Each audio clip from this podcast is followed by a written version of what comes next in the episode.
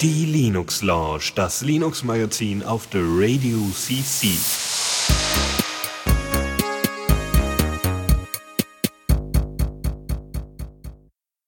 Und damit wieder willkommen bei der Linux Lounge. Äh, ja, ich bin etwas planlos, aber egal. Ja, hier, äh, Dennis ist hier. Guten Abend, Dennis. Mhm. Ich darf mal wieder dabei sein. Ich finde das toll, äh, dass wir wieder? jetzt, glaube ich, ja, viermal hintereinander durchweg. Viermal schon? Ja, Dreimal, irgendwie sowas. glaube ich. Dreimal. Es kommt mir schon vor wie Jahre. Aber äh, ja, mal, mal schauen, wann Fall wieder zurückkommen möchte. Mal sehen, wann er wieder mitmachen will. Na, kommt. Solange halten wir hier die Stellung, gar kein Problem. Ja gut, ähm, ich bin natürlich auch da, Lukas, hallo. Und äh, wir reden über Linux-Themen und so und ähm, würden direkt mal einsteigen, denke ich. Neues aus dem Repo. Yep. Und Ja. Da äh, gibt es interessante, interessante Kleinigkeiten, äh, muss man ganz ehrlich sagen. Kleinigkeit, weil es doch mehr was mit Windows zu tun hat als mit Linux. Äh, React OS ist in einer neuen Version erschienen. Ähm, die Frage ist natürlich erstmal, was ist das? Ist das eine Distro? Hm, kann man nicht so ganz genau sagen. Ähm, React OS hat folgendes Ziel. Sie möchten gerne einen Windows-Nachbau anbieten. Natürlich unter GPL lizenziert und so weiter, aber einen kompletten Windows-Nachbau, so dass jedes Programm dann unter React OS auch läuft. Und das Projekt gibt's ungefähr schon seit einem Jahrzehnt, wenn nicht sogar länger. Und äh, die arbeiten da fleißig weiter. Jetzt haben sie eine USB-Unterstützung dabei, finde ich ganz toll.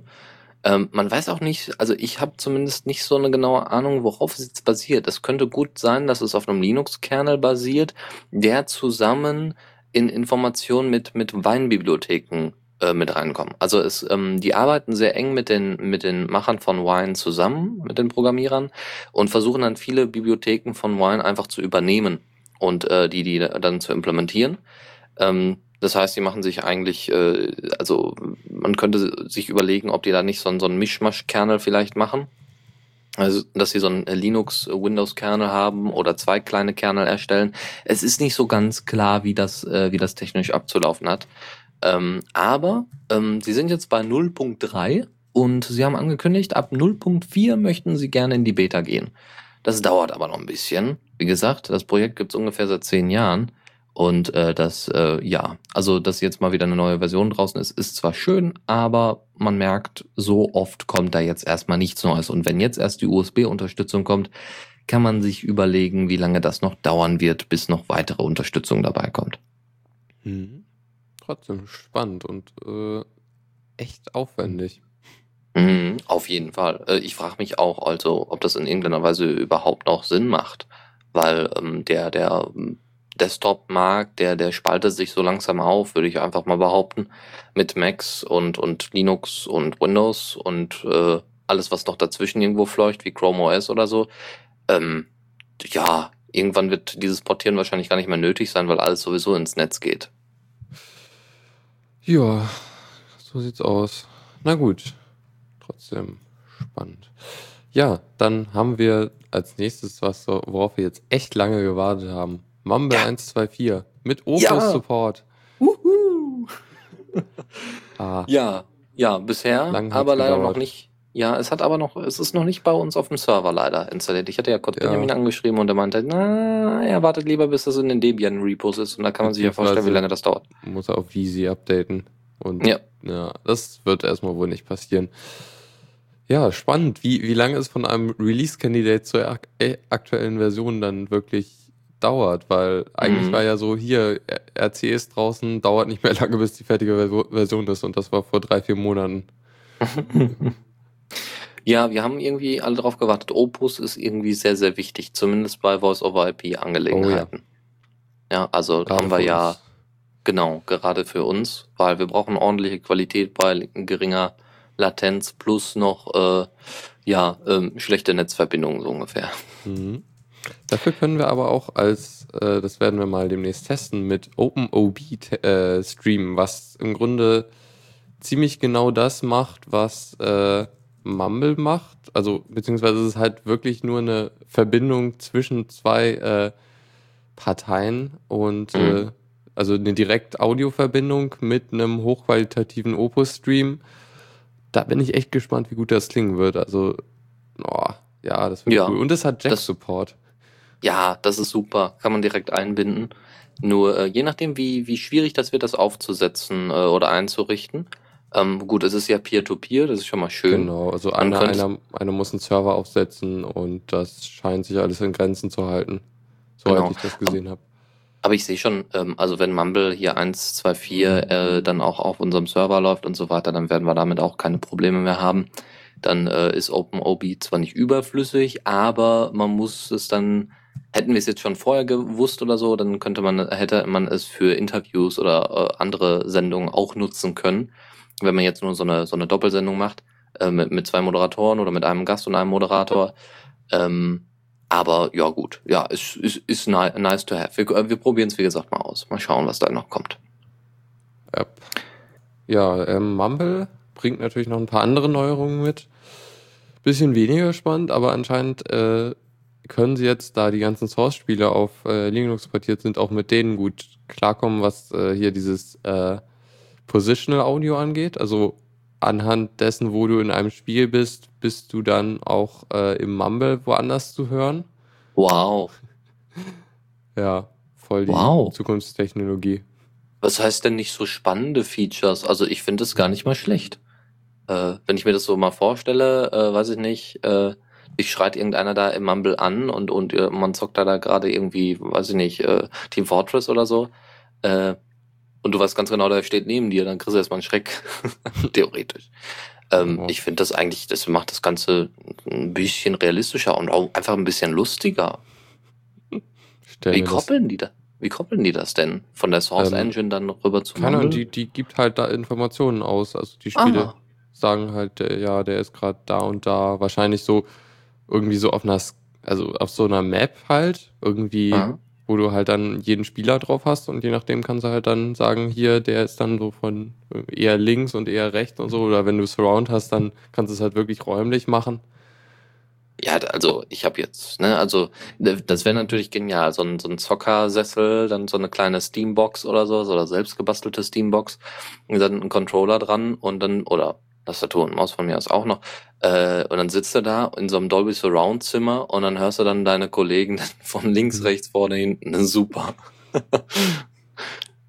ich bin Ja. genau hinter dir, ich hör's. Ja, super. Ja. Und dann läuft einer von äh, hinten, von hinten an dir vorbei. Oder- cool Oder einer macht sich einen Spaß und, und äh, weiß ich nicht, entweder brennt einer oder so und dann, dann könnte man ja so, so kleine, man kann ja mit diesem Garys Mod, kann man ja so witzige Filmchen machen. Aber wenn man das jetzt einfach mal so, äh, so machen würde, so von wegen, ah, und dann hörst du, wie er rennt, ja, wie er an dir vorbeirennt hinten rum und äh, schreit, ah, ich brenne, lass mich. Ja, das ist schon Gut. witzig. Ja. Ja, sonst war, glaube ich, nichts Spannendes mehr bei dem Mumble-Release. Dafür, dass sie recht lange gedauert haben, war aber auch äh, echt wenig. Aber vielleicht war Opus wahrscheinlich irgendwie ein bisschen aufwendiger. ja, Ja, Jack ah. Hams, ja. Spannend noch, was, was die, ähm, Mumble, ähm, die, die Spiele ähm, angeht. Sie, die providen nämlich ein, äh, ein äh, Source-Plugin für den äh, äh, Mumble-Server, sodass das irgendwie direkt auf dem Server läuft. Also, Äh, wie? Also keine Ahnung, wie es ganz genau läuft, aber du kannst halt so ein, so ein äh, für Mumo, was immer Mumo ist. Ist Ja. naja, also irgendwie gibt es ein Server-Plugin und damit geht das dann besser mit dem Pos- Positional Audio. Ah, okay. Ah, besser, aber es geht auch so, ohne. Frag mich nicht. Okay, gut. Ah, werden wir ja dann sehen, werden wir ja dann ausprobieren. Ja, einen anderen großen Release feiern wir äh, ja, nee, heute, äh, in der letzte Woche. Linux Mint 5 ist endlich veröffentlicht worden. 15, nicht 5. 5 wäre ein bisschen wenig, wäre ein bisschen alt, aber 15 ist veröffentlicht worden und zwar mit ohne Ende Zeugs, nicht nur äh, neu, äh, neuen Programmversionen, sondern auch ganz neuen Programmen. Zum Beispiel gibt es da Mint Sources. Das ist ein Manager für Softwarequellen ähm, und der hat einen integrierten Speed-Test. Das heißt, wenn ihr dann irgendwie eine PPA zieht oder ihr habt irgendwelche anderen äh, Repositories da drin, ähm, testet er gleich mal den Speed und sagt euch, wie schnell das Ding ist und gibt euch dementsprechende, ich glaube, Farben oder Werte aus. Ähm, Mint Drivers ähm, ja, kann man sich so ein bisschen vorstellen wie wie diese Treiber-Applikation, die Ubuntu immer mitgeliefert hat, wofür, äh, alle immer Ubuntu sehr gelobt haben. Ähm, ne, so von wegen: „Ja, das ist ja so einfach, Treiber zu installieren, weil man kann die ja einfach so von außen reinziehen und dann installieren und braucht nur einmal ein bisschen klicken und fertig.“ Äh, das geht jetzt auch. Ähm, da gibt's eben einen ganzen Manager für, um das alles ordentlich einzurichten. Äh, ansonsten haben sie viel an ihrem äh, Display, äh, nee, nicht Display Manager, sondern wie heißt der, ne? GDM, MDM. MDM war Mint, die heißt nicht Display Manager, sondern was war die Abkürzung für MDM? Mint Desktop Manager? Desktop Manager? Das könnte sein. Sagen wir mal Desktop Manager. Ähm, also MDM äh, kann noch äh, viele, viele, äh, ist ja eine Fork, soweit ich weiß, von GDM3. Display Manager tatsächlich. Jo, tatsächlich, sehr schön. Okay. Äh, also Mint Display Manager, warum auch immer, ähm, ist eine Fork von GDM3 und kann aber trotzdem äh, alle Theme-Formate schlechthin. Das heißt, wenn ihr irgendwie mal ein ehemaliges GDM-Theme hattet, was ihr ganz toll fandet und das wolltet, äh, wollt ihr jetzt wieder haben oder weiß ich nicht, die Schule hat geupdatet oder so, keine Ahnung. Also ihr wollt es wieder haben, geht das jetzt. Oder wenn ihr sagt, hm, mich interessiert das eigentlich nicht, ob das jetzt GDM oder oder ne, GTK oder sonst irgendwas ist, ich mache das mal ganz neutral und baue ein HTML-Theme. Das geht auch. Die haben jetzt eine HTML äh, ähm, ja ja, wie soll ich sagen, äh, eine HTML-Schnittstelle gebastelt, so dass man eben also HTML-Themes bauen kann für das MDM. Ja, also wahrscheinlich läuft das dann über CSS. Ähm, es werden dann einfach ein paar Punkte angegeben, äh, welche Sachen ihr, ihr einfügen könnt und welche eingefügt, äh, eingefügt werden. Die werden ausgelesen und fertig. Äh, ist eine schöne Sache, wenn man jetzt wirklich alles aufs Web äh, umstellen möchte. Ähm, und hat ja so kein anderer Display Manager in der Form. Äh, ja, aber es ist dann wirklich nur für Mint, die Ja. Themes. Ja, Also genau. für, für Cinnamon genau genommen. Ja. Außer, äh, außer GDM würde das irgendwann mal implementieren, was ich nicht glaube. Ja, weil du gerade sagtest, es ist, ist neutral. Das ist, glaube ich, ein bisschen irreführend. Ja, gut, okay, das stimmt schon, ja. Nun gut, ähm, Mint Nanny, habe ich noch nie von gehört, äh, äh, aber soll wohl ein sehr, sehr cooles Tool sein für Eltern. Ähm, wenn eure Kinder mal plötzlich an den Rechner wollen und ihr sagt, ah, so bestimmte Webseiten sollten sie vielleicht noch nicht sehen, dann setzt man dieses Tool auf und ähm, setzt dann bestimmte Sachen auf eine Whitelist oder man kann auch Blacklisten und so weiter erstellen. Das ist nicht schlecht. Und äh, bestimmte Zugriffe werden wohl auch ähm, äh, gesetzt beziehungsweise geschlossen, äh, so dass die Kinder keine keine Software installieren können. Also wirklich eine Mint Nanny, also wirklich die die Babysitterin äh, für den Rechner.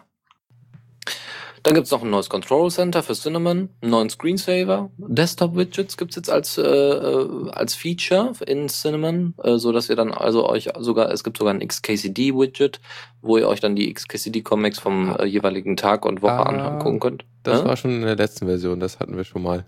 Okay, dann haben sie es wahrscheinlich jetzt nochmal wieder ein bisschen verfeinert.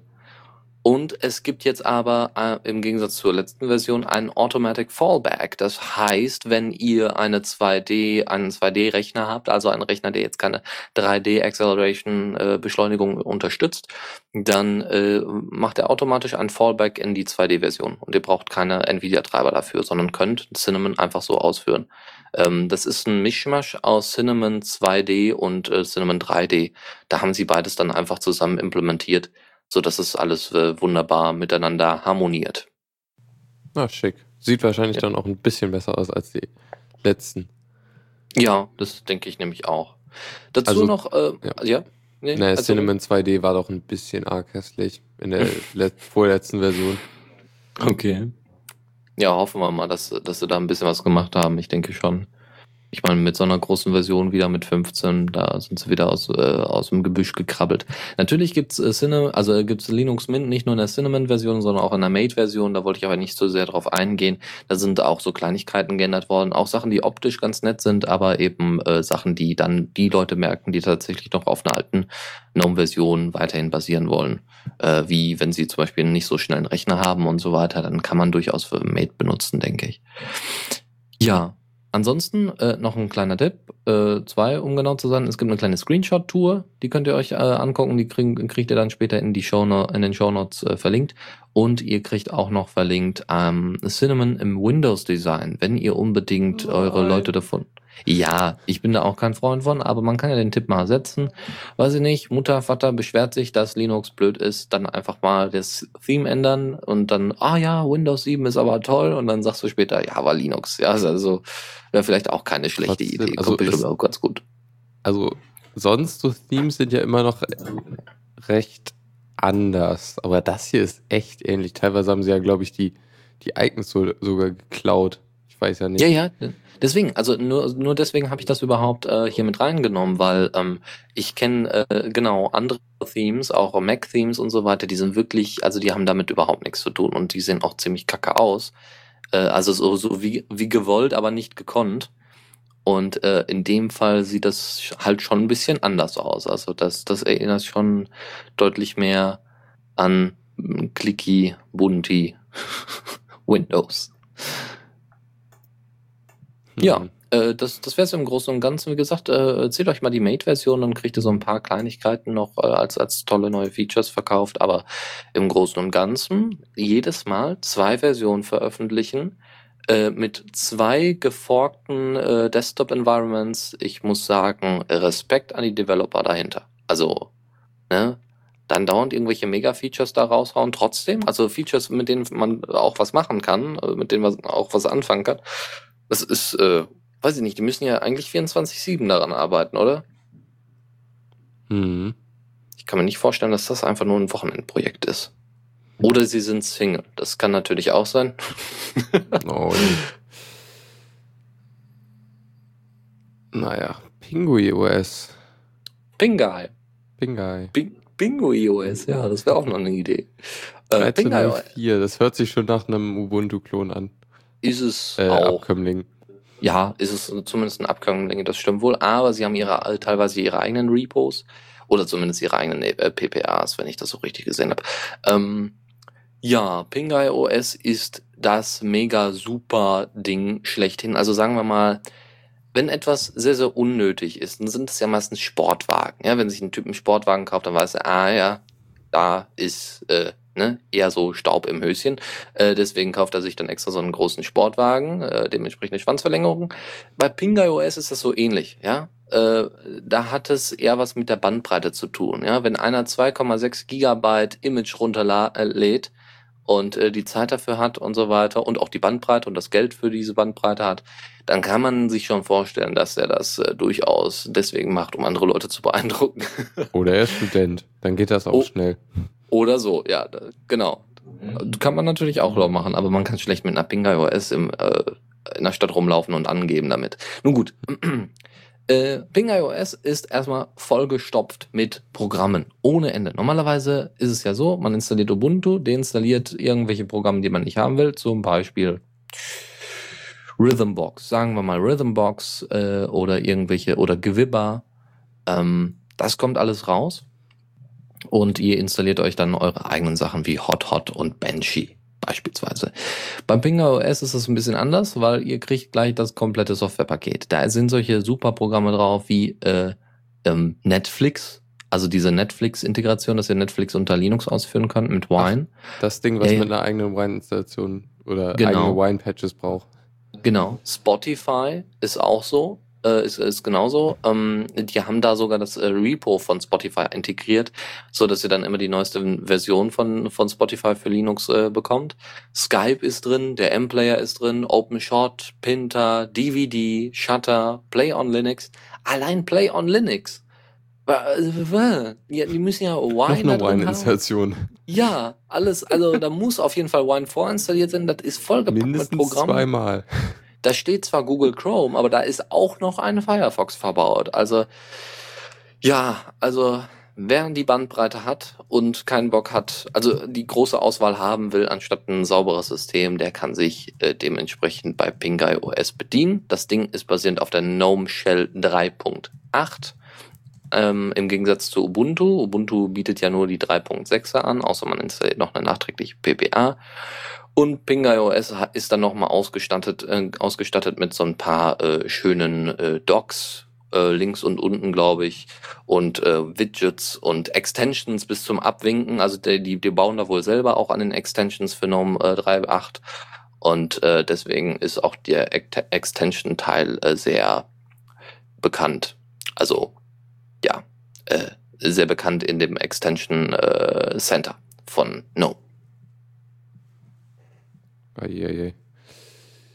Ah, je, je, je. Drei, drei Wine-Installationen. Wine kommt nochmal normal mit. Oh Mann. Okay, okay, okay. Ähm, ja, dann habe ich noch eine kurze äh, Warnung oder äh, Ansage für Arch-User. Also vor dem nächsten Update mal ein bisschen aufpassen, denn es hat sich wieder was geändert, was das Update nicht so einfach macht, eventuell. Und zwar wurde mal wieder was nach User Bin verschoben. Aus Gründen. Also ich dachte eigentlich, das wäre schon passiert, aber anscheinend ist da wieder was oder so. Und ähm, eventuell, falls Pakete da noch Sachen drin liegen haben, so, muss man äh, also erstmal halt wie, wie eigentlich immer, erstmal äh, mit äh, dash dash ignore File System alles installieren, sodass halt die, die Pakete, die irgendwie erst durch ein Update Sachen da raus verschieben, dann das machen können und dann halt gucken, ob, äh, ob da noch was drin, drin ist. Also im, auf der, im Arch äh, ist auch, sind da ein paar Kommandos äh, beschrieben, wie man, wie man dann äh, vorgehen muss oder wie man rausfindet, was für, für Pakete da noch eventuell äh, was drin liegen haben in Bin oder S-Bin oder User S-Bin. Ja, und äh, da muss man halt gucken. Also ich musste zum Beispiel Package Kit deinstallieren, was ich dann auch nicht mehr installieren konnte, weil das anscheinend irgendwie gar nicht mehr in den Repositories ist. Spannend. Naja, also Vorsicht beim Update. Mhm. Habe ich schon gemacht, nebenbei bemerkt. Äh, ist ganz gut abgelaufen, war jetzt mhm. nicht das Problem. Ihr solltet, ja. Also bei mir ist es ein bisschen äh, anders abgelaufen. Also ich habe halt, ich, erstmal habe ich, äh, hat er so gemeint, ja, ich kann nicht alles updaten. Dann habe ich gesagt, ja, okay, äh, ignore File System, update trotzdem mal, habe dann einfach weitergearbeitet.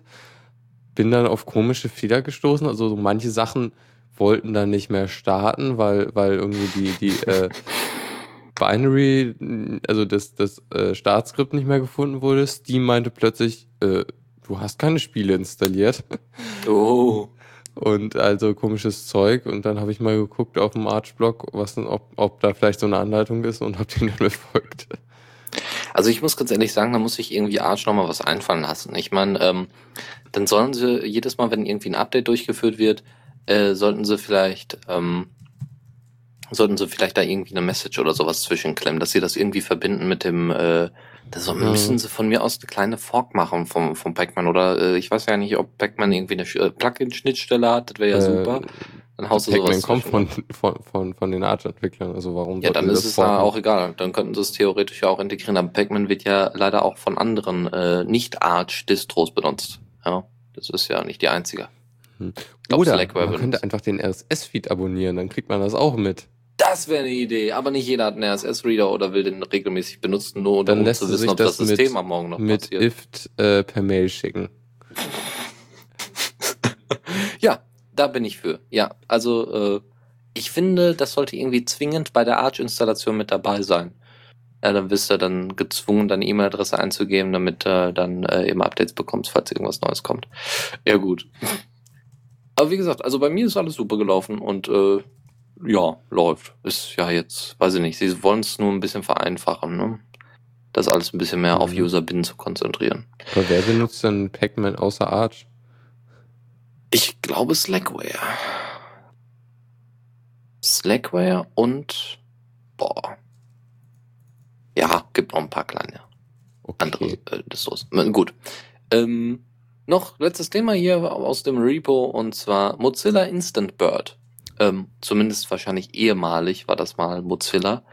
Ähm, das Instant Bird 1.4 ist veröffentlicht worden. Das ist ein, wie der Name es eigentlich schon verrät, ein Instant Messenger.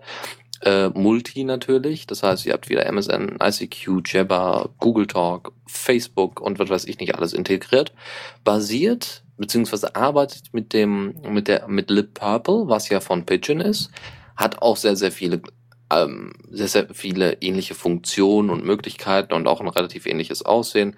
Ein paar Sachen sind erweitert, ein paar Sachen sind äh, ein bisschen besser eingestellt. Was eben ganz toll ist, äh, dass ähm, sie das Add-on dass der Add-on-Manager von der typische Add-on-Manager von Mozilla mit dabei ist. Ja, wenn ihr zum Beispiel in Thunderbird reingeht, äh, habt äh, habt ihr einen Add-on-Manager, wenn ihr äh, und habt dementsprechend auch eine Plattform, wo ihr dann Add-ons hochladen könnt beziehungsweise runterladen und installieren könnt. Bei Firefox ist es genauso und bei Instant Bird ist es auch so, auch wenn es bei Instant Bird nicht so viele Plugins gibt. Ähm, ich habe natürlich erstmal geguckt, ah ja, so ein neuer neuer Messenger wäre vielleicht gar nicht mal schlecht. Ne? Pigeon läuft zwar, aber hm, mal so ein bisschen was Neues, so eine, so eine Alternative wäre ja nicht schlecht. Problem war, es gab kein OTR und somit hatte sich das für mich dann auch ganz schnell wieder erledigt. Ähm, ja, in der neuen Version sind äh, vor allem so, so Kleinigkeiten für Twitter erweitert worden. Äh, es gibt ein Zeichen, der Zeichenzähler für Twitter ist äh, verbessert worden. Das heißt, äh, er zählt dann auch wirklich die Zeichen äh, im Sinne von, ähm, er, er bindet URLs ein und weiß dann direkt im Hinterkopf, ach, die werden ja sowieso transformiert in, in kurze U äh, URLs äh, von Twitter und die nehmen dann so und so viele Zeichen weg, so ungefähr. Ähm, auch die URLs in Tweets werden besser dann integriert. Ähm, die Verlaufsansicht wurde überarbeitet und der IRC-Bouncer ist deutlich erweitert und verbessert worden, äh, dass man mit ihm besser umgehen kann. Und es war noch eine Sache, genau. Wir haben nämlich auf das neue Twitter-Protokoll aktualisiert, auf das Twitter-Protokoll 1.4, das in wenigen Tagen, ich glaube am 6. Juni, äh, in, äh, in Kraft treten wird. Das heißt, ähm, da wird es, glaube ich, dann auch keine RSS-Feeds mehr geben oder sonst irgendwas oder gibt es schon nicht mehr. All solche Sachen. Also da werden sie äh, viele Dinge durchziehen mit der neuen 1.1 Aber- Version. Ach Ja. Mann. Ja, ist- ich habe ich hab über den RSS-Feeder die, äh, die Steam, ähm, Steam Sale, die Gedöns, äh, abonniert. Ja, ja. Beziehungsweise habe ich mir ein IFT äh, Alert gemacht, wenn Spiele Hm. runtergesetzt sind, die ich haben will. Ja, so ist das. So Ja, ist das. nee, Und so macht doofes Twitter sich Twitter. kaputt. Hm. Ja. Nun gut, also das wär's aus dem Repo. Oh ja. Newsflash. Hm. Ja, Mhm. wir haben. Oh, Shuttleworth. Okay. Spannend. Ja. Erzähl mal. Also, der Mark Shuttleworth, der hatte ja diese tolle Idee, ne, weil er ja relativ viel Geld hatte, wie gründen man die Firma Canonical? Und die Firma Canonical macht dann sowas wie Ubuntu. Die forkt einfach Debian und baut darauf auf und baut dann so ihre eigene Distro, um den Leuten eben freie Software relativ bequem anbieten zu können und das dann eben auch, äh, damit es dann auch auf jedem, ähm, auf jedem Rechner gut läuft. Das war um 2004 herum, sagen wir mal. Ähm, am 20.08., noch bevor überhaupt Ubuntu released worden ist, äh, hat Shuttleworth einen Bug, den, den Ubuntu-Bug Nummer 1 überhaupt eingestellt. Und zwar besagte der, Microsoft hat ähm, äh, einen signifikanten Market Share. Also, ne, hat die, hat einen sehr großen Marktanteil, ähm, oder, oder ist, ist äh, immer noch Gigant, äh, was den Marktanteil angeht im Softwarebereich. Jetzt haben wir den 31. Mai 2013 und Mark Shuttleworth hat tatsächlich diesen Bug geschlossen. Als vollständig, als abgeschlossen. Wir haben es ja jetzt, läuft.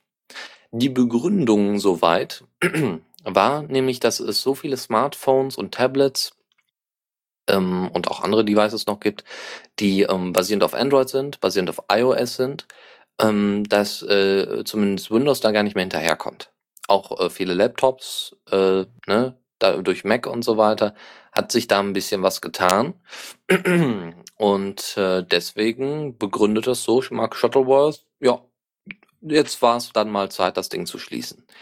Es gab natürlich einige Kritiker, die gesagt haben, na ja, also äh, das eigentliche Ziel war ja, wir wollen Linux-PCs oder überhaupt andere PCs mit anderen Betriebssystemen äh, in den Laden bringen und du sollst in den Laden reingehen und sagen, ich hätte gerne einen, einen Rechner ohne Betriebssystem oder ich hätte gerne einen Rechner ohne Windows und bitte mit Linux oder am besten mit Ubuntu, wenn es geht.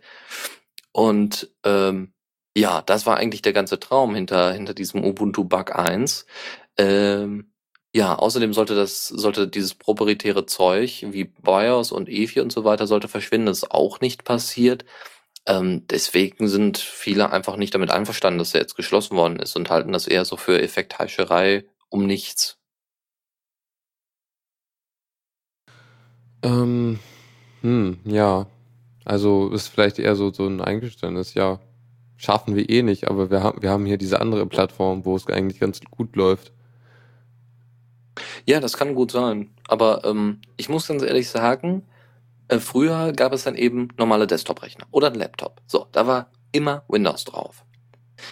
Jetzt, dass sich alles ein bisschen mehr zu natürlich mobilen Rechnern, aber deutlich kleineren mobilen Rechnern gemausert hat, wie eben Android oder iOS-Geräte, Smartphones, Tablets und so weiter, ist ja verständlich. Und ich finde eigentlich, ich kann verstehen, warum er den Bug geschlossen hat.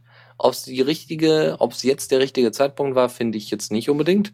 Man hätte das irgendwie für einen großen Moment, also für, für den Release von mir aus von Ubuntu äh, for Mobiles, äh, äh, aufbewahren können, so von wegen, jetzt ist Schluss mit lustig, jetzt kommt Ubuntu OS äh, für äh, Tablets und Sm äh, Smartphones und jetzt könnt ihr uns alle mal so ungefähr.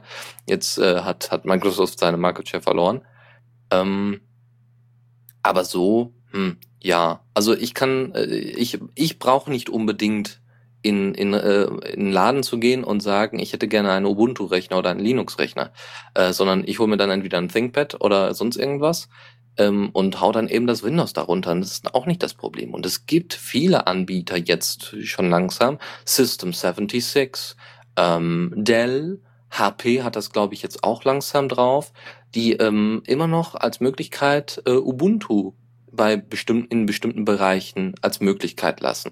Ja, also ich finde, es ist zumindest angemessen, wenn es auch vielleicht nicht unbedingt der perfekte Zeitpunkt war. Ja, also wie gesagt, ist jetzt vielleicht auch nicht so großes. Nö, weil, aber ja. die Leute haben sich halt äh, auf der einen Seite drüber aufgeregt, aber dann auf jeden Fall mit beschäftigt. Ja, bei den mobilen Devices bleiben wir mal. GNOME kommt höchstwahrscheinlich bald auf mobile Devices, so wie es eigentlich irgendwann mal irgendwo zu irgendeiner Zeit schon mal gedacht war. Nämlich zu sagen, ja, Freunde, jetzt hier GNOME, das wird äh, neue Tablet-Oberfläche. Die Firma Endless Mobile, die von äh, einem ehemaligen Red Hat-Entwickler mehr oder weniger mitgegründet worden ist, will ein äh, Betriebssystem auf Basis von GNOME, äh, von GNOME bauen. Wie genau das aussieht, weiß man noch nicht so ganz genau. Ob das wirklich die Norm Shell sein wird, weiß man auch nicht genau. Man fragt sich, was soll es dann sein? Hm, mal gucken. Ich weiß ja nicht, wie weit die da, da eingreifen, aber sie wollen es zumindest auf Norm-Basis machen. Sie könnten ja theoretisch GTK Plus und so weiter alles benutzen, das wäre ja nicht das Problem. Oder überhaupt GTK 3 benutzen und dann ein kleines mobiles, separates OS machen. Aber wir wollen abwarten. Äh, erstmal ist äh, geplant, Tablets und Rechner damit anzusteuern und dafür ist ja zumindest die Gnome Shell auf jeden Fall gemacht. Und es soll vor allem um die dritte Welt gehen. Ähm, also da, wo wirklich kaum Leute mit einem Rechner umgehen. Also so, so, so ein bisschen wie a laptop per, äh, One Laptop per Child. Und ähm, so äh, ähnlich soll es dann eben auch ähm, verkauft werden. Also sehr günstig sein natürlich, dadurch, dass das OS ja nichts kostet. Und ähm, ja, relativ einfach einzurichten und zu bedienen und überhaupt. Und äh, jeder soll sich so ein Ding leisten können so dass eben auch in Bereichen, wo, äh, wo es dann gerade mal irgendwie so Satelliteninternets gibt oder sowas, äh, oder nur sehr schlechtes Internet, trotzdem alles irgendwie läuft. Ja. Ja, mal schauen, ne, wie das dann wird. Ich bin einfach mal gespannt, wie dieses OS aussehen soll. Dass sie, dass GNOME irgendwann ein eigenes OS baut, das war ja irgendwie klar. Dass es jetzt aber Dritte machen, war nicht so klar. Und wie das dann aussieht, also die Zukunft wird jetzt eher so verstanden, dass sie einfach die Oberfläche nehmen. Ja, höchstwahrscheinlich, ja, ja, sicher. Ha. Mal schauen. Ich, also, ich finde es interessant, auf jeden Fall. Weil ich meine, so ein erstes GNOME-Tablet, oh, muss ja ganz ehrlich sagen, ich bin da schon ziemlich scharf drauf auf so ein GNOME-Tablet, weil ich weiß, wie gut es, äh, also größtenteils gut, ich es so mit der Maus und mit der Tastatur bedienen kann und wie schnell ich dann bestimmt an bestimmte Dinge rankomme. Und da einfach mal so ein bisschen rumzutatschen, das wäre vielleicht auch nicht das Problem. Ja, das würde mich mal interessieren, ob das dann genauso gut geht mit Touch. Ja. Okay. Ja, andere gute News sind die, ist das große Wachstum von Linux-Servern. Äh, die Linux Foundation hat mal eine Studie gemacht. Mal wieder. Und äh, über ein Jahr, glaube ich, hinweg, über das letzte Jahr hinweg, die haben sie jetzt ausgewertet und sind darauf gekommen, dass 80 Prozent der Firmen, der befragten Firmen, den Einsatz mit Linux ausbauen wollen, was Serversachen angeht. Weil sie so gute Erfahrungen gemacht haben. 80 Prozent. Nur 20 Prozent wollen den Einsatz äh, mit Microsoft ausbauen. Ähm, dann gibt's noch so schöne Zahlen wie, dass der Umsatz zum Beispiel von Microsoft im dritten Quartal 2012 sogar gesunken ist im Serverbereich. Zwar geringfügig, aber er ist gesunken. Und dass ungefähr 76 Prozent der Cloud-Server unter Linux sind. Also, ne, Linux betrieben sind. Und das finde ich schon nicht gering, keine geringfügige Zahl, sondern doch eine sehr markante Zahl. 76 Prozent. Ähm, da fehlt nicht mehr viel. Da fehlt nicht mehr viel, um den, um, um Microsoft zu ersetzen. Also, ne, um Microsoft da komplett aus dem Rennen zu werfen. Das dauert nicht mehr lang. Naja, ich glaube, komplett rauswerfen wird man einfach nicht schaffen. Dazu haben die zu viel Marketing? Also Ja, die verkaufen ja auch aktiv. Ja, natürlich, aber Red Hat verkauft auch aktiv. Also, ähm, ich glaube, äh, d- rauswerfen in dem Sinne, dass Microsoft irgendwann mal selber sehen wird, dass sie mit ihrem Punkt nicht mehr weiterkommen, also mit ihrer Software, mit ihrem Produkt. Ich glaube, dass sie dann auch äh, sich einfach mal entscheiden, "Ey, wir werden einfach mal ein paar Sachen einstampfen. Ja. ja, werden wir dann sehen. So. Und noch eine kleine News vom Blog von Alan McRae. Das ist einer der Arch Linux Entwickler und, und Mitbetreiber und, und Unterstützer und was auch immer. Und er hat einfach mal kurz zusammengefasst, wie, äh, wie man den Arch Linux unterstützen kann, äh, wie man, wie man Arch Linux helfen kann, äh, aus, aus einer Software-Sicht, Sicherheitssicht und so weiter. Er hat erstmal gesagt, Bugs fixen. Also wenn ihr irgendwelche Bugs findet, dann äh, natürlich die erstmal tracken, einwerfen, so dass andere Leute sich darüber äh, darum kümmern können oder selber eben die Bugs fixen und dann das ähm, Ergebnis entweder ins Forum oder am besten einfach in einen Bug-Tracker packen. Dann, äh, wer Zeit hat, kann ja schon mal neue Pakete, wie zum Beispiel, wenn die neue GNOME-Version draußen ist, kann die ja einfach schon mal sich ziehen, unter Arch Linux ausführen, äh, in, in, Paket, in dementsprechende Pakete packen und ausprobieren. Und ähm, wenn man und dann eben die Packet, die sogenannten Package Builds, ne, also die Dateien, wo äh, alles, wo die Abhängigkeiten drin stehen und weitere Informationen, wie das nämlich, wie das dann zusammen kompiliert wird, äh, dann holt ihr euch, äh, dann dann baut ihr eure Package Builds da auf. Und wenn ihr das alles erfolgreich, die neuen Pakete erfolgreich ähm, fertig gebaut habt, dann setzt ihr diese Package Builds einfach bei euch ins, entweder ins AOR oder postet die dann direkt unter der alten Version ich glaube, da gibt's dann irgendwie auch im Bugtracker beziehungsweise in der, in der Paketierungsstelle könnt ihr da auch nochmal Sachen hinzufügen als Kommentar und eben auch eine Datei wie den Package-Build. Dann äh, war die Idee, ein Arch Security Team zu gründen. Wer da Lust hat und, und Interesse hat, so von wegen, dass man sich eben ein bisschen mehr auf Sicherheit versteift und eben auch nutzbar wird wie Debian und eben auch auf äh, Software-Sachen, äh, also ne, Software-Sicherheit äh, auch im, im Hinterkopf hat, wie das zu laufen hat. Und an letzter Stelle, äh, vierter oder fünfter Punkt, war dann für ihn, dass man ihm doch ein Bier kaufen könnte. Weil, ähm, ne, also so im Sinne von, gib mir einfach ein paar Spenden, weil ich arbeite da ja auch Tag und Nacht dran, dass das alles läuft und dass die Pakete auch pünktlich da sind und so. Und ein bisschen finanzielle Unterstützung, das kommt euch zugute, äh, wenn ihr bei all diesen Punkten nicht mitmachen könnt. Ja, also finde ich doch echt beeindruckend, was, also gerade die, das, die Repositories von Art sind so mitunter die am meisten, da ist halt das meiste drin, das will ich sagen. Ja, Äh, also Ubuntu Aber ist durch die Community. vorne. Ja. Und äh, ich weiß nicht, also was ich halt von Gento höre, ist halt so, dass die schon teilweise länger brauchen als Arch für Updates. Und die machen ja recht ähnliche Sachen. Also die bauen ja auch, Arch muss es ja auch mindestens einmal kompilieren. Und äh, im Grunde so ein Package-Bild ist ja äh, dann auch nichts sehr anderes als, äh, wie heißen die unter Gentoo?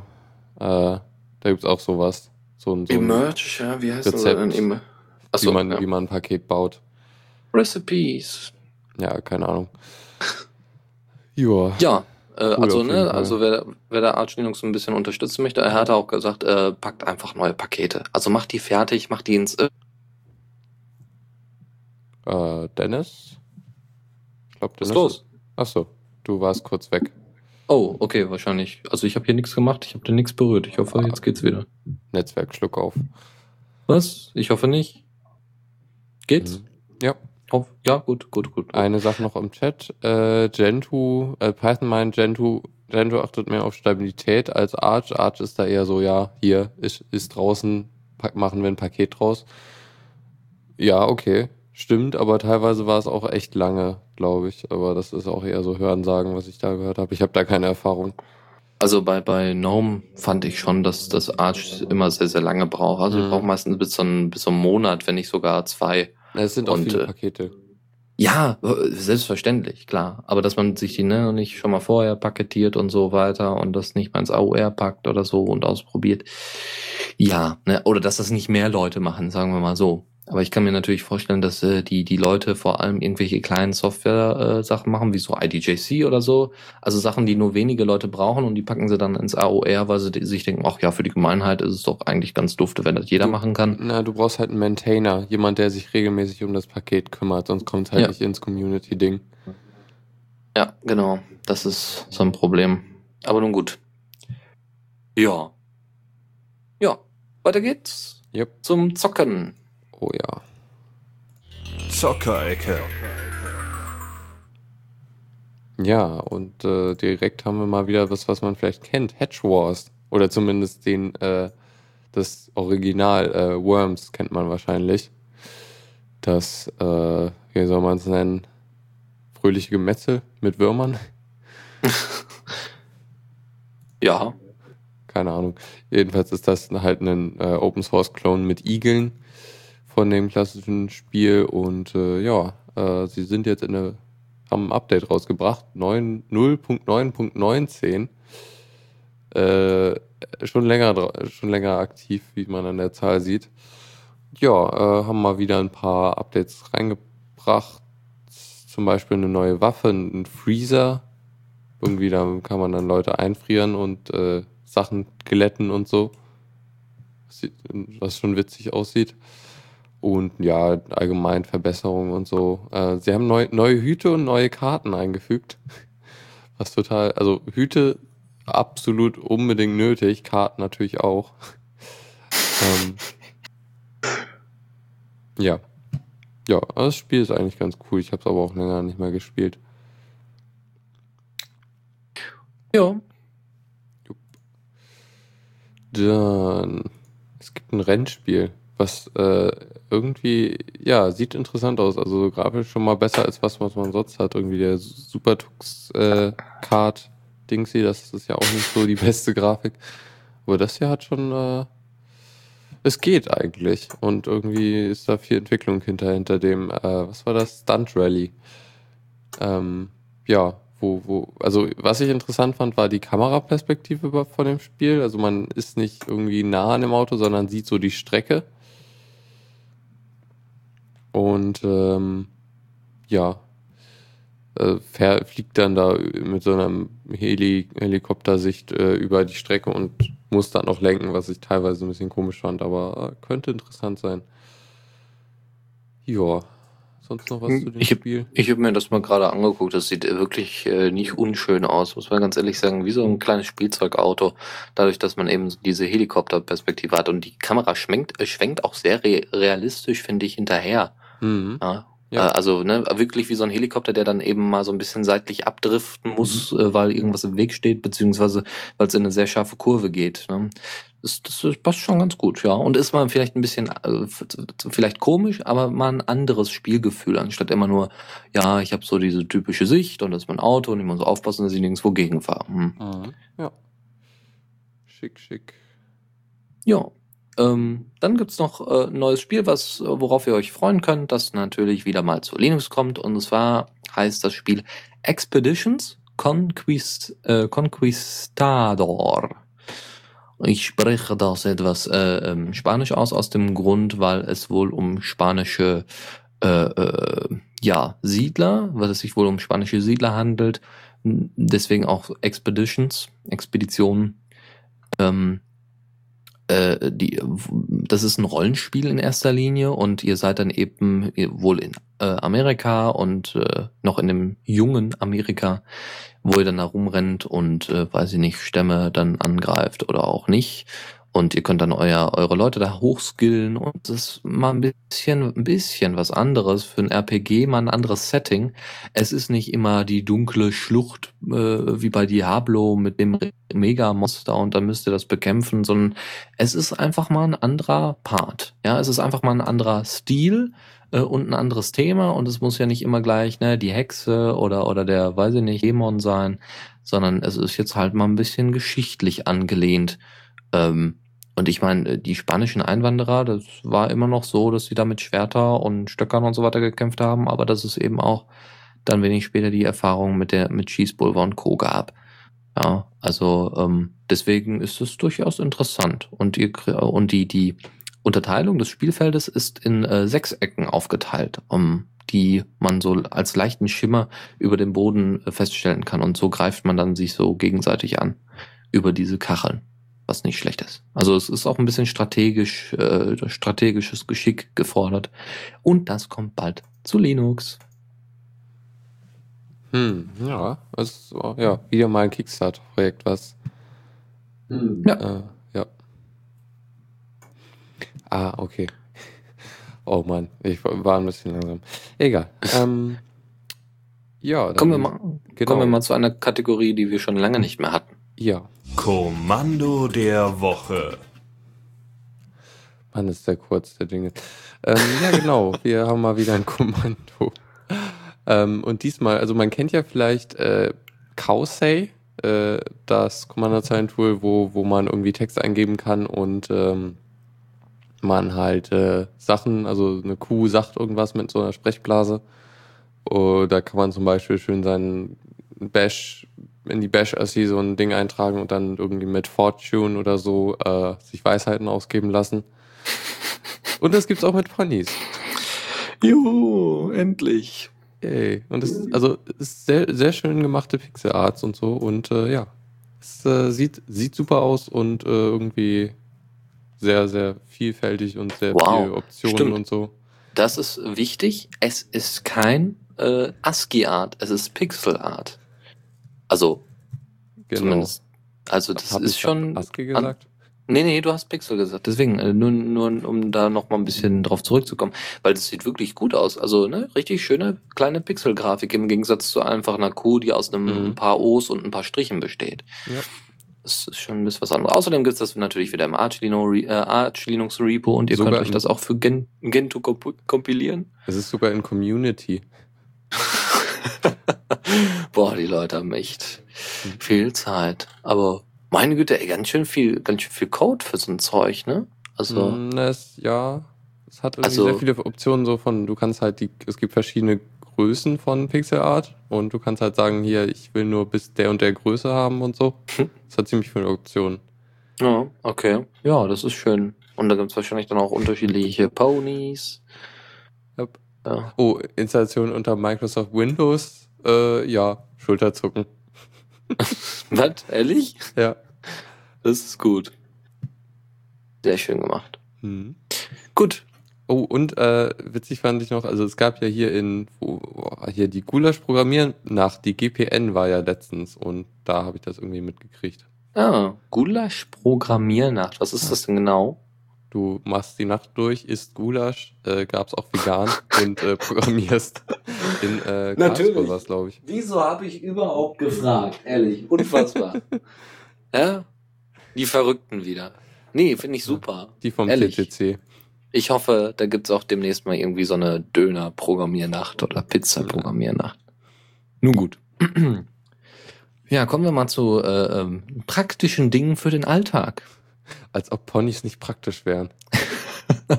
Ja, wenn man kein Auto hat und äh, seine Bahncard verloren hat, ja, dann sind Ponys durchaus hilfreich. Tipps und Tricks. Ja, dann wir haben noch ein Ja. paar Tipps. Und zwar erstmal eine kleine, kleiner Tipp, ähm, eine kleine Anleitung, wie man zum Beispiel äh, Eclipse in die GNOME Shell hinzufügen kann. Also, weil Eclipse willst du ja eigentlich eher manuell runterladen und dann halt äh, so starten, weil du eventuell mehrere Installationen davon haben willst. Und das ist halt so eine Anleitung, wie man halt die .desktop-Datei erstellt und so und was man da reinschreiben sollte und so. Und ja, Mhm. äh, schicke Anleitung. Und ich habe sie direkt für den nächsten Tipp äh, verwendet. Und zwar äh, ein Programm namens Cauldron. Und zwar ist das ein Client für App.NET, was man ja vielleicht schon mal gehört hat.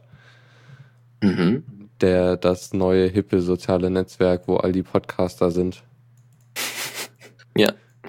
Ja, ja, sollen sie mal ruhig machen, da verstehe ich nicht. Mhm. Weil es, nur weil es kostet, wird es dadurch nicht besser, dadurch, dass es zentral ist. So, so gerne man es auch äh, hätte, äh, finde ich Naja, ja schön, dass Premium. da, Inzwischen ja. Also Ja, gut, aber Account. Ja, ja, sonst würden sie die Leute ja natürlich da nicht zusammenkriegen, ist schon klar, aber trotzdem schön ist das nicht. Mhm. Ob sich das rentiert, wird man dann auch noch sehen. Client ist aber echt schick, muss ich sagen. Also so, so äh, sehr viel Rumgeslide, was total super aussieht und irgendwie so eine Übersicht. Wenn du halt eine Konversation ansiehst, dann hast du da so eine super schicke Übersicht, wo die ganzen einzelnen Konversationen auf verschiedenen Ebenen rausgeschoben werden, sodass du siehst, ja, der hat auf den geantwortet und äh, der auf den und dann hat sich da so eine Konversation rausgesponnen und so. Das Mhm. sieht ziemlich cool aus. Ist halt irgendwie auch quasi nativ für GNOME geschrieben, gibt's aber halt auch für andere Plattformen. Nativ für GNOME, das ist Äh, natürlich ja, also schön. es ist im GNOME-Stil. Achso. Hm, ja, stimmt. Ich sehe es gerade. Ja, so ganz unschön ist das schon nicht. Ne? Theoretisch bräuchten wir das einfach nur für. Wir brauchen endlich eine API unter Diaspora, dann hätten wir die ganzen Probleme nicht. Gut. Mhm. Jo, Ja, Gnote. Gnote. Da gibt's nicht viel zu sagen, sondern Ach, äh, willst du mir den Ball jetzt wieder zurückgeben, ey? ja, du, um mir ist das egal. Äh, Im Glatte ist ist, schon okay. einfach. Ja, dann mach. ähm, ja, hier GNOME Shell und so, die Suche, die kennt man ja vielleicht. Da kann man ja die, seine Dokumente, seine oh, Dateien und irgendwie noch ein paar andere Sachen durchsuchen lassen. Musik, Ja, Musik, genau. glaube ich, Bilder, Videos und so. Kontakte. Also Ja, genau. man hat verschiedene Suchquellen und es gibt so ein kleines Plugin, mit dem man dann auch Gnote äh, zur Suche hinzufügen kann. Und ähm, ja, es gibt halt eine Shell-Erweiterung, die man dafür nutzen kann. Aber Gnote ist halt, ich würde es gerne nutzen, aber es hat keinen vernünftigen Cloud-Sync. Also hatte sich das dann auch wieder erledigt. Ja, jetzt kommt natürlich äh, etwas für die ganzen Microsoft-Fanboys, die jetzt gerade zuhören. Das werden ja wahrscheinlich ungemein viele sein. Solltet ihr ge euch gedacht haben, hör mal, so ein Windows 8, das wäre doch mal eine Idee. Ja? Und ihr habt euch tatsächlich das Surface gekauft. Mit Windows 8 drauf. Also das Surface Pro wohlgemerkt. Dann habt ihr die Möglichkeit, äh, nett und schön Ubuntu darauf zu installieren. Was an sich eigentlich eine ziemlich geile Idee ist. Muss ich ganz ehrlich sagen. Äh, äh, das ist eine schöne Sache. Ja, ähm, es gibt da wohl eine ordentliche Anleitung zu, wie ihr das dann äh, dementsprechend installiert mit einem USB-Stick und ich glaube, ihr habt dann auch so eine, ihr habt dann, wenn ich das so richtig sehe, auch ein Dual-Boot und ihr habt dann eben euer Ubuntu auf diesem Tablet drauf. Und äh, wenn ich mal so überlege, ihr habt ähm, ein, eigentlich ein sehr, sehr gutes Tablet. Also das Surface, was ich so gesehen habe, ne, komplett Aluminium bis auf, glaube ich, die Scheibe äh, und, und eben diese, diese kleine Matte, diese Tastenmatte. Ähm, also sieht nicht unhübsch aus, finde ich. Und es sieht auch nicht unstabil aus und nicht unedel aus. Und deswegen würde ich sogar bevorzugen, darauf dann die GNOME Shell ausführen zu, äh, zu können. Ja, dann machst, nimmst du dir den äh, Ubuntu GNOME Remix, haust den da drauf und dann freuen sich alle einen Ast ab, weil du dein Windows 8 durch ein Linux ersetzt hast, wo unten noch das Windows-Logo sichtbar ist. ja, aber ansonsten hat man dann natürlich ein sehr teures, aber äh, trotzdem hochqualitatives Tablet mit einem ordentlichen Betriebssystem drauf. Mhm. Ja. Kann man auch die Gnome Shell drauf tun. Ja, so, ja, deswegen. Ich meine, ne, dann muss man das nicht gleich in die dritte Welt schiffen, sondern kann das gleich dann zu mir nach Hause schi äh, schippern. Und äh, ich, ich spiele dann damit rum. Das ist bestimmt eine tolle Sache. Ja, gut. Aber irgendwie, nee, würde ich mir nicht kaufen. Ich weiß nicht. Also ich meine, wenn ich, das ist so ein bisschen so die, die Auswahl zwischen Pest und Cholera. Entweder hole ich mir ein iPad und jailbreak das bis zum geht nicht mehr oder sonst irgendwas. Also es, es geht um die Qualität. Es wird schwierig, ähm, ein, ein qualitatives äh, Tablet zu finden ähm, in einer Preiskategorie, die ordentlich ist und so weiter und so fort. Und ähm, ich finde diese das Magnetzeug, was da alles bei ist und das dann auch noch ne USB-Schnittstelle und HDMI und was da nicht sonst alles dran ist, das finde ich schon nicht unschön, muss man muss ich ganz ehrlich zugeben, äh, auch wenn ich kein großer Verfechter von von Windows 8 bin. Hm. Na gut. ich. Ja, was haben wir noch? Levinux. Levinux hört sich süß an irgendwie, ne? Das ist so ein bisschen wie ja, also ist auch sehr klein. ja, ist auch bedacht klein, weil das können natürlich nur Experten nutzen. ja, naja, ist eigentlich für alle gedacht. Und zwar ist es ein Linux, was man virtuell auf quasi jedem Desktop äh, starten kann. Und äh, also ist halt so ein kleines äh, Drop-in hier, ich habe ein Linux in einer virtuellen Maschine installiert und äh, halt, um es halt auf einem anderen System zu installieren und damit rumzuspielen. Ja, und äh, ziemlich schick eigentlich. Also sowas kann man ab und zu mal gebrauchen. Stelle ich mir interessant vor bei Schulen. Ja, wenn du da so der Oberhacker bist und alle anderen haben so überhaupt keine Ahnung, du willst aber jetzt nicht unbedingt da die Schulsoftware und so weiter nutzen oder irgendwas umgehen oder so. Es gibt ja hier sowieso komische Sachen von, wie heißen die dann nochmal? Ah, haben wir jetzt vergessen. Ähm, die, äh, d- so, so Software, so, so äh, Governance-Software bauen, äh, wenn du irgendwelche Sachen eingibst, äh, ne, I won't do that again, und dann bricht das Programm ab und du musst dann einfach so, so eine kleine Checkbox bestätigen, so von wegen, ich werde das nie, nie wieder tun. Äh, was dann nervig ist, wenn man eigentlich gar keine komischen Sachen angepeilt hat, sondern eigentlich nur mal kurz entweder seine E-Mails checken wollte, beziehungsweise irgendwie Re- irgendwelche Recherchen machen wollte. So Aktfotografie, da pinkt das Ding dann auch mal aus oder so in der Schule. Ja, äh, da ist so ein Levinux, glaube ich, ganz hilfreich. Ja, dann Mhm. ziehst du dir da so einen Firefox drauf und dann alles super. Schön, als, als sie bei uns in der Schule die, äh, Facebook.com gesperrt haben. Äh, Ja. Und zwar so, dass du, äh, dass das Keyword gefiltert wurde. Mhm. Also auch wenn du einen so. Artikel über Facebook lesen wolltest, konntest du das nicht tun. oh Gott.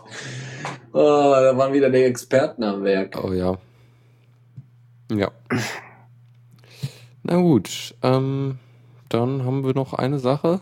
Und zwar den Great, den großen kleinen Radioplayer.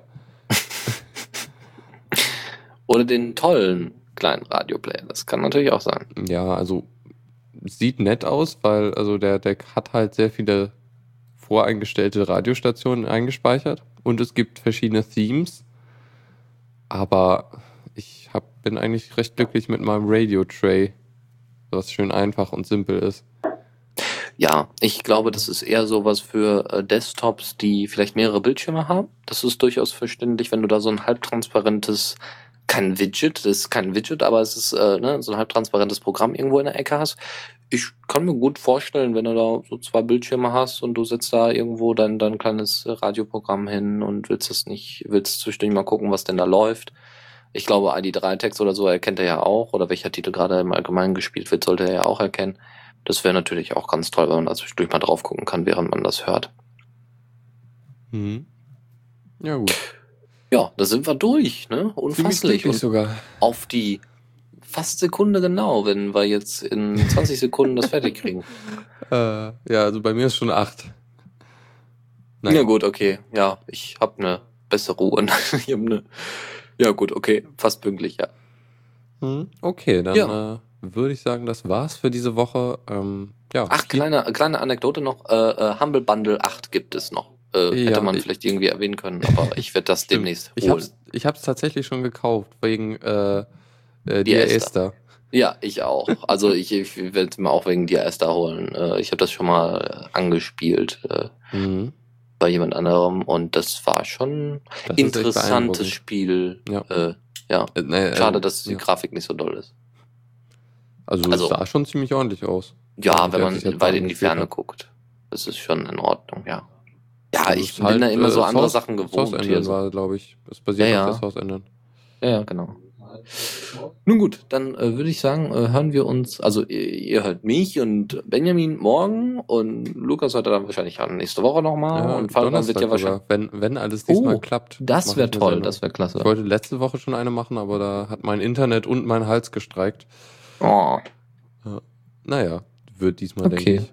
Ja, Ja. Wieder eine kleine Musiksendung, nichts Großes. Meta Music. Genau, Donnerstag ab 19 Uhr, glaube ich, habe ich eingetragen. Ja, Mittwoch, Mittwoch, äh, kein Feierabend, dafür macht aber Esox eine Ersatzsendung. Da Oh, das ist gespannt. klasse. Sehr schön. Ersetze, ersetze Fabian durch Dennis und ersetze Fabian durch äh, Esox.